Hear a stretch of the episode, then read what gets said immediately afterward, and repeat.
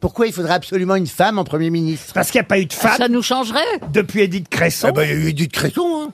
Ou ben, enfin, c'était dans les années Ah, 80. Non, rendez-vous mais ça a compte. Ça a pas traumatisé tout duré. le monde. hein. Elle était même pas sûre que Et c'était même une 90, c'était en 91, Edith Cresson, pour être précis. Donc, vous voyez, Une fois qu'elle était dans l'avion, attendez, attendez, vous avez connu aussi Edith Ah Cresson Mais quelle vous savez, vie 20 ans dans l'aérien, romanesque. ça fait voir du monde. Hein.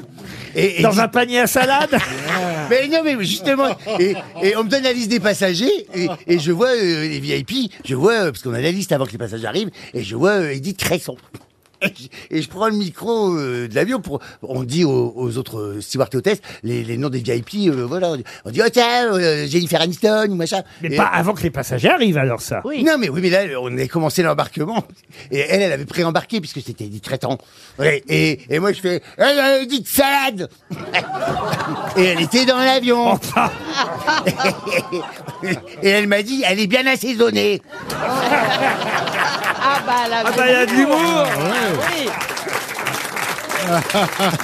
Bah écoutez, faut peut-être la rappeler, la première fois ça n'a pas marché, mais qui sait la deuxième